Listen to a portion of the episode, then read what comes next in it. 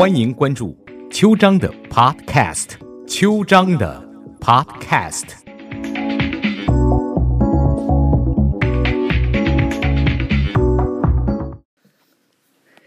早安，湾区，我是邱昌律师啊、今天要跟各位分享一个了不起的女人。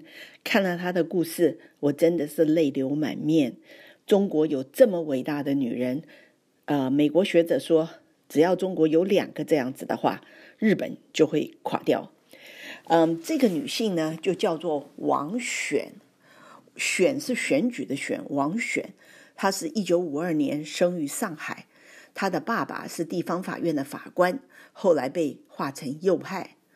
十七岁那年，她被下放到浙江义乌崇山村改造，这是她父辈的家乡。四年以后，她终于回到城市。后来，他又考入杭州大学英语系，毕业后又去义乌教了八年书。再后来呢，他去日本竹坡大学留学，成绩全是 A，受到不少知名教授的欣赏。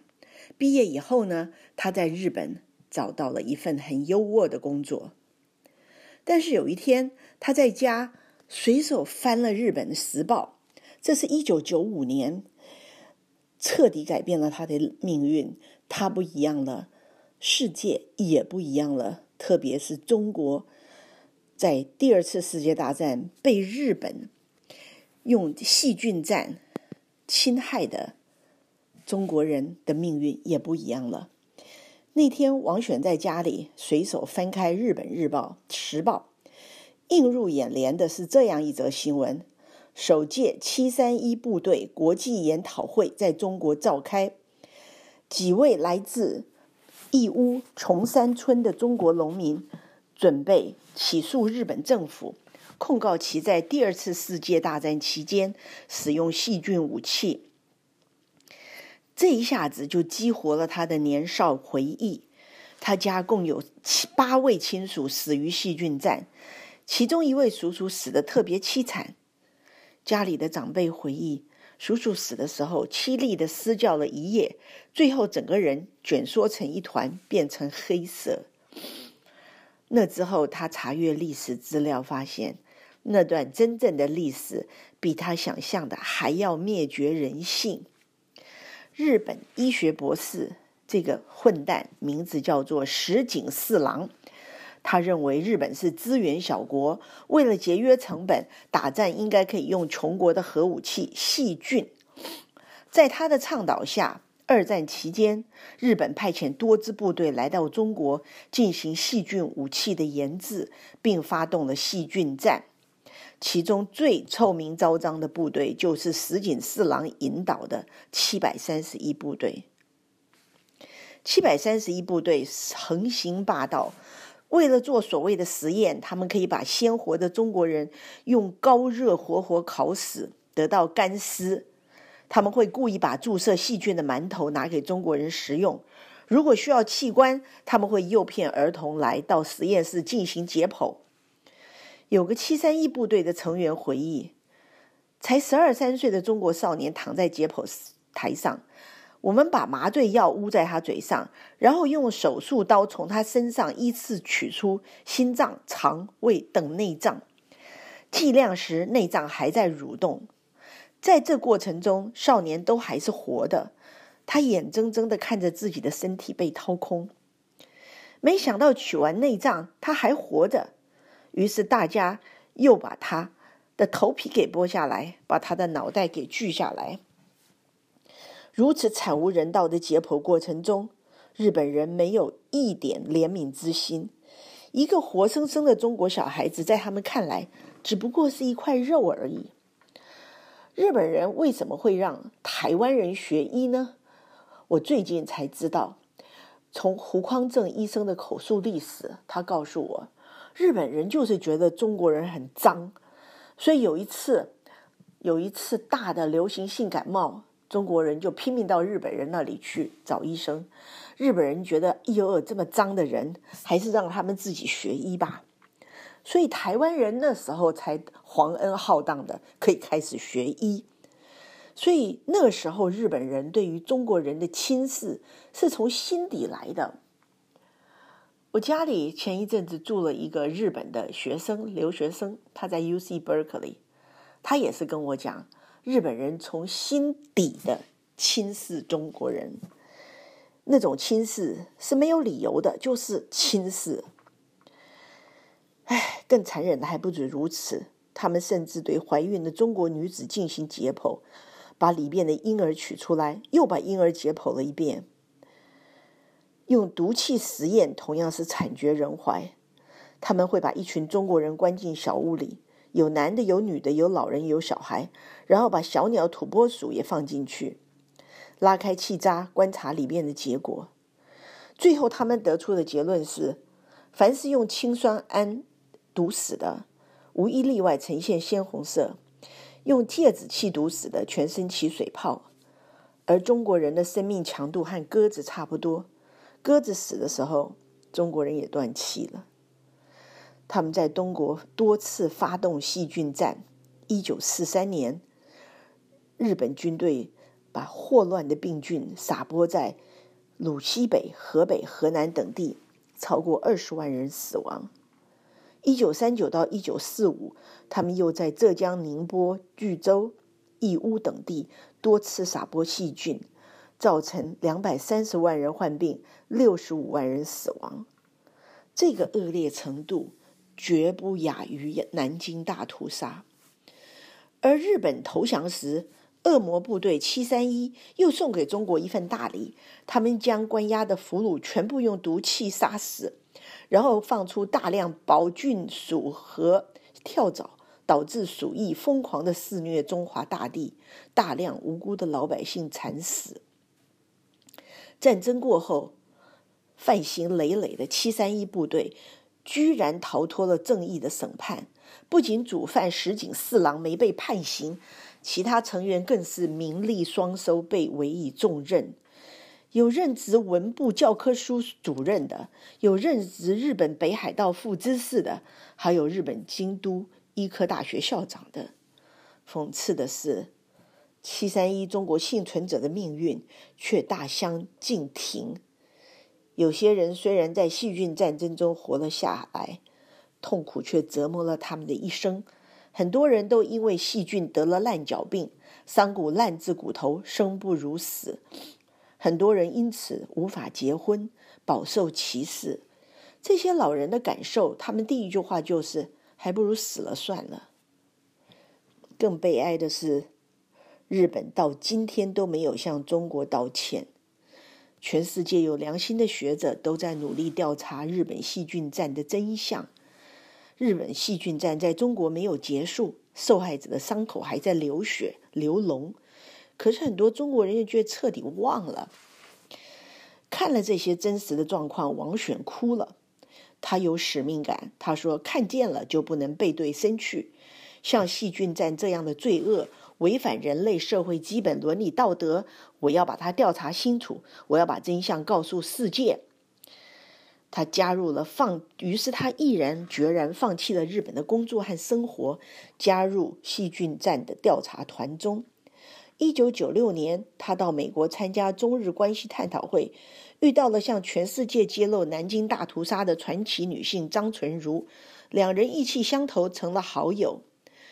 他还看到了美国作家哈里斯出版的《死亡工厂》，书中内容全是对七三一部队成员的采访和揭秘。于是他立刻将书带回国，并翻译成中日文，让更多人知道这段黑历史。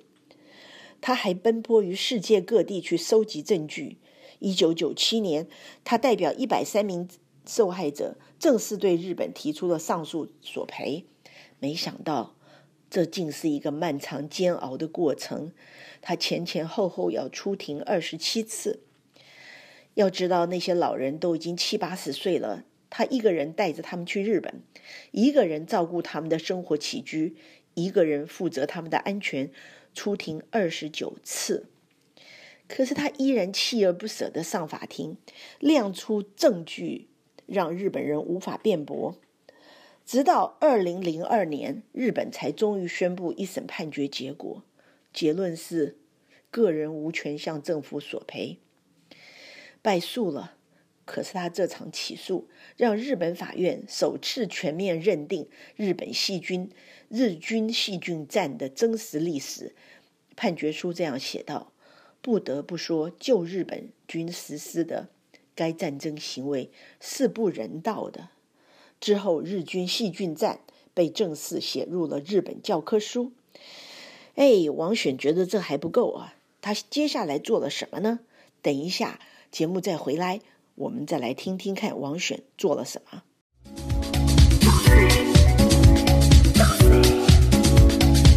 感谢关注秋张的 Podcast。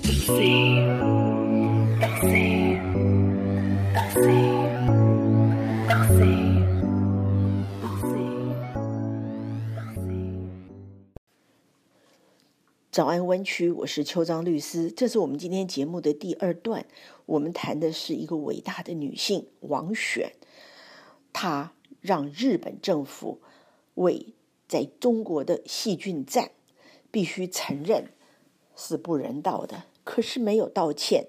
王选觉得第一次败了，他觉得还远远不够，他还要坚持为受害者争取权益。在二零零五年出庭十一次后。二审判决也宣布了，他再次败诉，他还是不肯放弃。二零零五年，他又带着十名中国老人走进了日本内阁总理府去请愿。他告诉对方：“我站在你们前面，我不代表中国人，也不代表日本人，我只是代表一个人。我希望日本政府有勇气承认自己的过错，积极调查事实真相。”正因为他的勇气和坚持，全世界都知道了。当年日军的丑恶行径，在中国人起诉日本的所有官司中，细菌战官司是声势最大的一起。西方主流媒体都曾对此做过专题报道。王选一个女子，却以一己之力去抗争一整个国家，力量微弱，但她丝毫没有放弃过。二零零七年是她对日诉讼的第十一年了。终审宣判，他还是败诉。这些年，为了打官司，他已经花光了自己全部的积蓄。好几次，他都是孤身一个人哭着出庭，看到结果后再哭着离开。更不利的是，受害老人正在不断的死去。很快的，这世界上就再也没有见证细菌战争的人了。他感叹：“时间是最大的敌人，也是日本政府的武器。”他打算去联合国申诉，可是由于民间索赔希望那么渺茫，当初那个坚定的身影一下子老了许多。他的日语、英语都很流利，只要他愿意，他可以有一份好工作，何必受这些苦呢？但是王选不这么想，他的想法很纯粹，他就是希望能让这些受害的老人们，在生活的最后阶段阶段。能有双干干净净的腿，穿上干干净净的袜子，然后干干净净的走出门，不留遗憾的离开这个世界。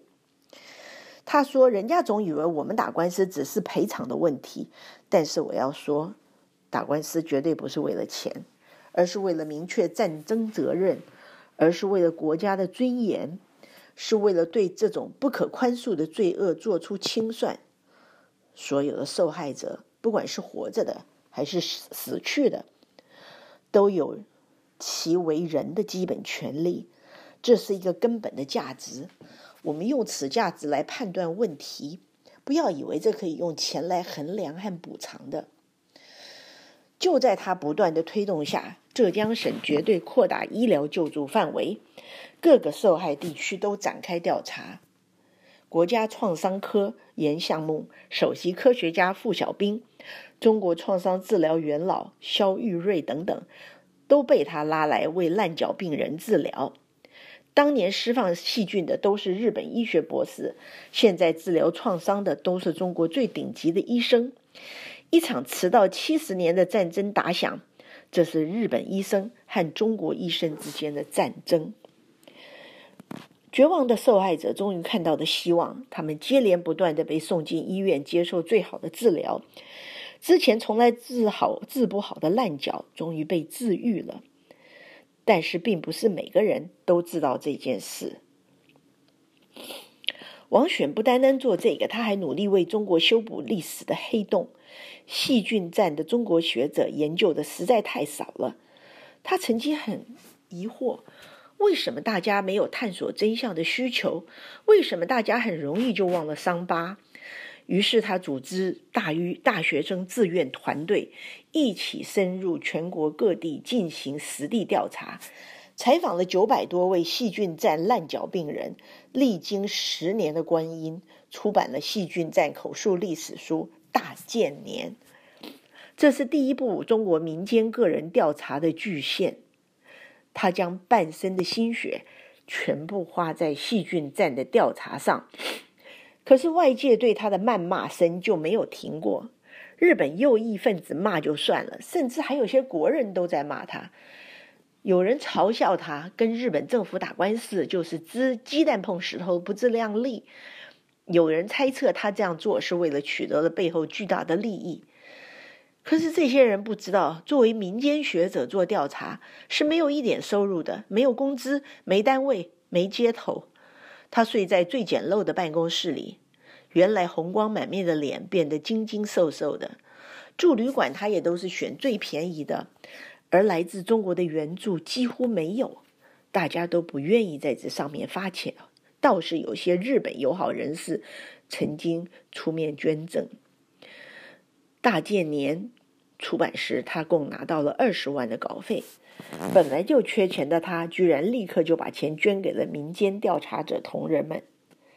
这样的女人，不佩服都不行啊！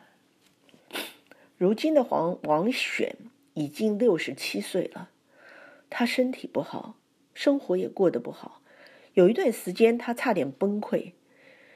衢州细菌战的研究者邱明轩死了，揭露南京大屠杀的张纯如吞枪自杀了。他也曾经问过自己，要继续这样做下去吗？最后他得了结论：刻意隐瞒过的罪恶是正在发生的罪恶。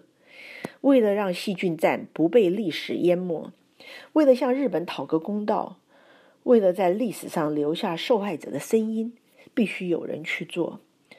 所以瘦弱的他始终没有停下奔波的脚步。美国著名的历史学家哈里斯。曾在《死亡工厂》中中文版谢词里说：“王选是一位真正爱国的中国人，他将自己的全部生命为正义事业而战斗，他是正义的嘹亮的角号。”哈里斯还高度评价王选：“只要有两个这样王选的女人，日本就可以成。”最了解她的丈夫说：“王选只有一个频道，细菌战就是他的全部。”他就是有一种气概，全世界人都要放，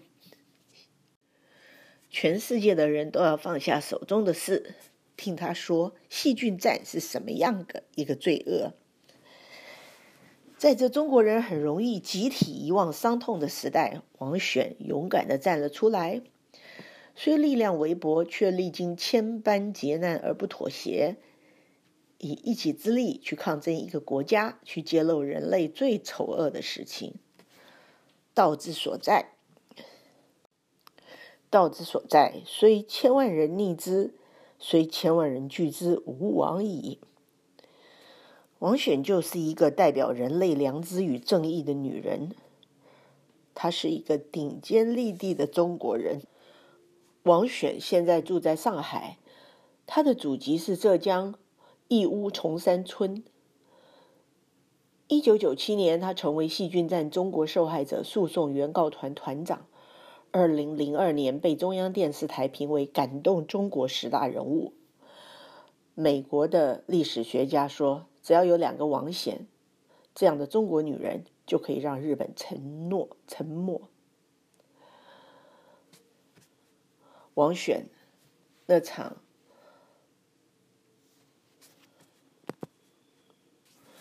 最后一次看到王选在网络上的消息是二零一六年，他带了二十几个学生去衢州找烂脚病人。王选非常的忙碌，他不但要安排这些学生的吃住，还要带他们去看病人。他那时候到了常州，常州有五位烂脚病人，他计划用两天时间完成调查。赴常州的调查组八时准时出出发，在车上，王选不时回忆起一九九九年那次初来常州的印象。那个时候没有车子接送，来往都坐公交车。下乡时有公交车就坐，没公交车还得走路，一天走不了多少个乡村。王选的努力不会白费的，我们非常的高兴，中国还有王选这样子有良心的人，可以为这些老人做这些事情，为中国把这个历史记载下来。我们不要忘记我们受到的屈辱，也不要忘记日本人其实一直在心底都是很看不起中国人的。这是他们的错呢，还是我们自己的错？我们是不是要反省一下？好吧，今天的节目就到这儿，谢谢，再见。